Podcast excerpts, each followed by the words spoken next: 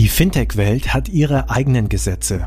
Deshalb verpassen dir Payment and Banking und Paytech Law wöchentlich Einblicke zu Rechtsthemen aus der Welt von Payments, Banking, Krypto und Co.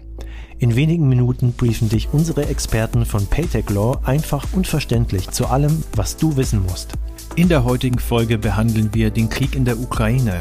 Was bewirken die Sanktionen gegen Russland? Alerisa Siadat, Experte für Sanktionsberatung und Sanktionscompliance, ordnet die Lage für uns ein und erklärt, wie die Sanktionen gegen Russland funktionieren und welche Auswirkungen sie haben können. Wir wünschen euch eine interessante Folge mit Alerisa Siadat und unserer Gastgeberin Christina Casala. Eine neue Ausgabe, alles legal, der Legal Podcast. Herzlich willkommen, Ali Reza Siadat. Wir sprechen heute, anders als in unseren vorangegangenen Aufnahmen, ganz aktuell über eine politische Entwicklung, nämlich über den Krieg in der Ukraine. Und ich denke, wir sind uns einig, man ist sehr überrascht oder entsetzt über das, was passiert. Viele haben das gar nicht für möglich gehalten. Du äh, berätst ja den Iran. Da gab es schon mal ähnliche Zustände. Ähm, wie beurteilst du die aktuelle Lage? Hallo. Ähm, ja, ähm, das ist natürlich gerade, ähm, ich muss ein bisschen ja, schlucken, ne, das ist natürlich, die Lage gerade ist nicht so toll. Ja, das äh, muss man ganz klar sagen. Ähm, ich berate ja Unternehmen, die ähm, in Deutschland sitzen und die im Iran Geschäfte machen, aber auch Unternehmen, die im Iran sitzen, die in Deutschland Geschäfte machen. Und Iran gehört ja mit zu einem der Länder, die sehr stark sanktioniert sind. Äh, iranische Unternehmen sind sanktioniert, iranische Personen sind sanktioniert. Und da ich auch sehr viel im Bereich Sanktionsberatung mache, sprich Sanktionscompliance-Beratung, ähm, ist mir diese Thematik ähm, geläufig. Und das, was jetzt gerade passiert äh, mit in der Ukraine, ist äh, sehr, sehr, sehr traurig. Und ähm, die Sanktionen sind halt ein Mittel, wie man da ja, vorgehen kann. Und die wurden ja jetzt eingeführt. Also die EU-Sanktionen und die US-Sanktionen.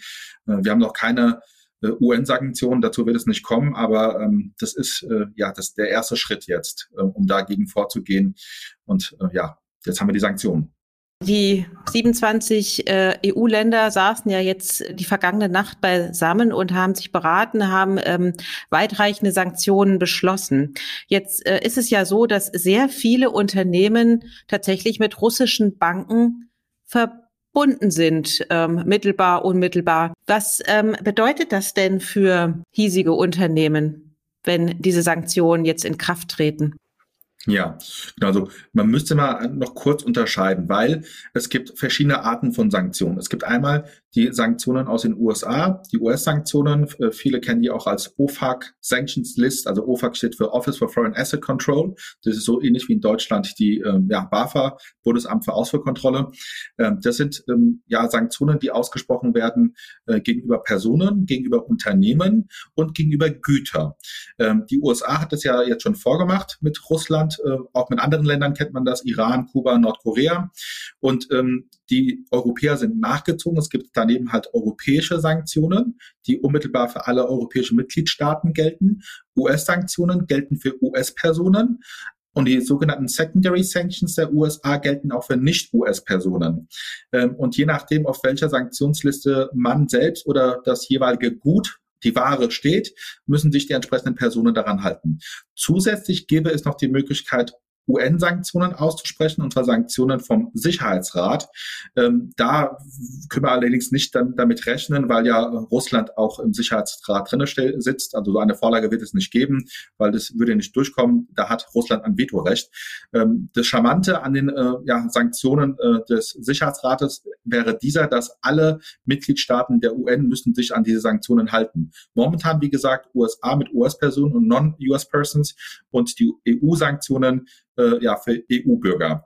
Das heißt für uns konkret, für uns Deutschen, wir müssten uns anschauen, welche Sanktionen wurden jetzt ausgesprochen gegenüber die Russen äh, und äh, dann erstmal anschauen, was bedeutet das. Also wir haben verschiedene Arten von Sanktionen. Wir haben zum Beispiel Sanktionen gegen bestimmte Personen, also natürliche Personen. Das sind dann Personen, die äh, mit dem russischen Regime direkt äh, ja, im Einklang stehen oder halt auch dort äh, ja, Begünstigte sind. Äh, für diese Personen heißt es insbesondere, dass deren Konten äh, im, im Ausland, also wenn die jetzt Konten haben sollten in Deutschland, in der Schweiz, in den USA, äh, die müsste man sofort einfrieren.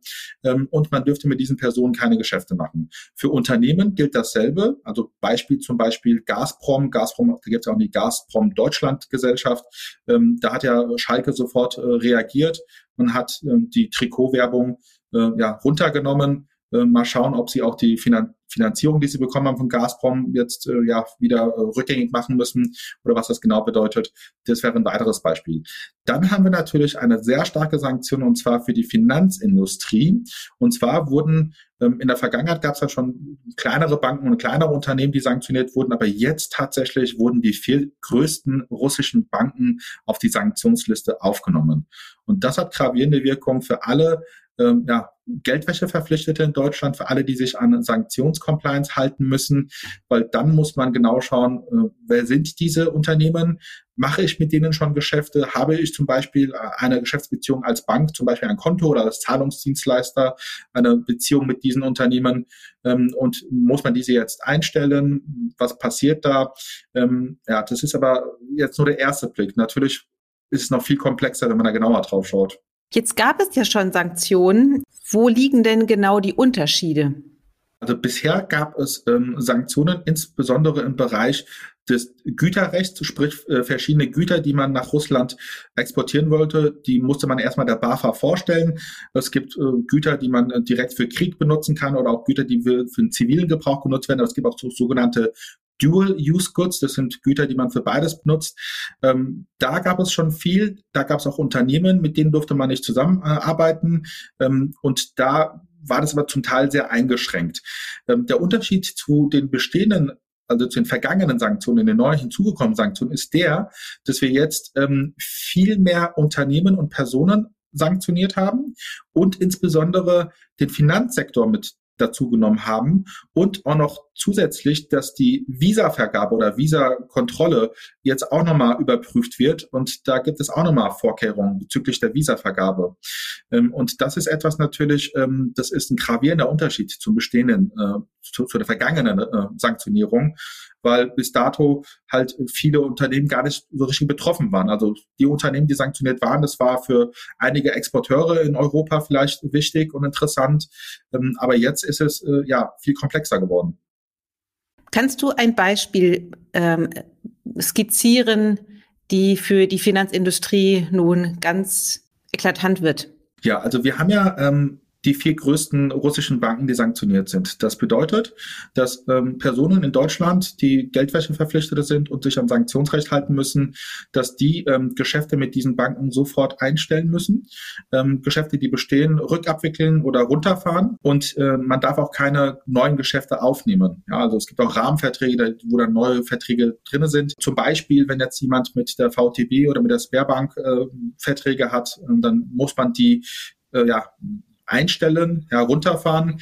Äh, man muss aufpassen, dass man keine neuen Geschäfte macht. Und äh, falls das dennoch gemacht wird, würden solche Unternehmen äh, bestraft werden. Also man hat es in der Vergangenheit gesehen mit Geschäften mit dem Iran, ähm, die Commerzbank, die Deutsche Bank, die UBS, all die hatten Geschäfte mit dem Iran trotzdem noch fortgesetzt, also Bestandsgeschäfte und wurden dann sanktioniert. Man kann dann direkt sanktioniert werden, zum Beispiel von den USA, aber auch von der EU.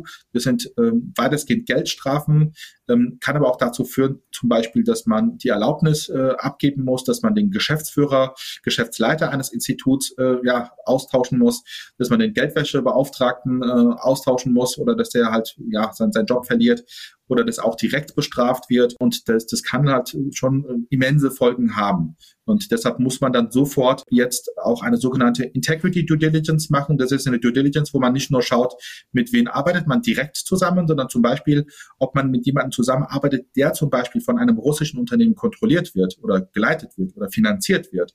Auch das ist äh, sehr komplex und ähm, das äh, muss man halt sofort angehen weil man ansonsten die Gefahr läuft, dass man im Nachhinein dann bestraft wird. Das heißt, das gilt auch für Tochterunternehmen, mit denen ich Geschäftsbeziehungen unterhalte? Ja, ja. Es gibt, ähm, es gibt eine 25-Prozent-Regelung, was die Amerikaner ausgesprochen haben, sprich, wenn ein Unternehmen zu 25 Prozent von einem ähm, ja, sanktionierten Unternehmen, Person kontrolliert wird, geleitet wird, äh, dann äh, gilt das schon genauso. Es gibt eine 50-Prozent-Regelung, es gibt aber auch im schlimmsten Fall eine 10-Prozent-Regelung. Das Gleiche gilt auch für Güter. Also wenn man jetzt zum Beispiel, ähm, also das hat man jetzt immer wieder gehört, wenn nach, in den Russland äh, Güter ähm, äh, geschickt werden sollen, die zu mehr als 10 Prozent Prozent äh, aus Teilen bestehen, die aus den USA kommen, darf man diese Güter gar nicht äh, nach Russland schicken, auch wenn sie nicht auf der eigenen Sanktionsliste in Europa stehen.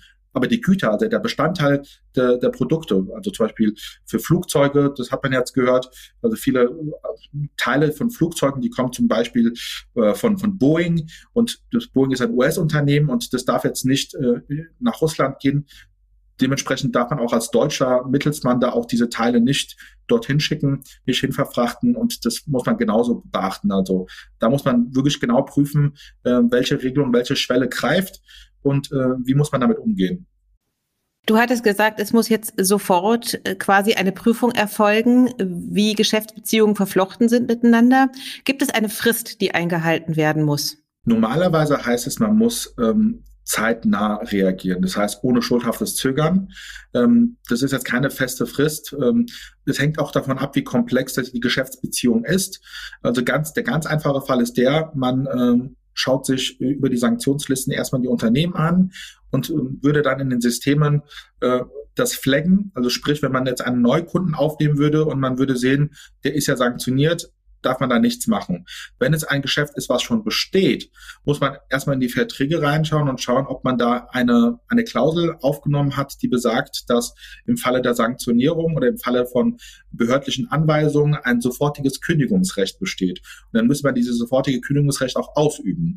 Ähm, und das müsste man jetzt machen. Wenn jetzt zum Beispiel eine sehr komplexe Vertragsbeziehung besteht, es sind viele Verträge, es ist ein Rahmenvertrag und man hat vielleicht nur in einem Vertrag eine Klausel, aber in den anderen Verträgen hat man das gerade nicht.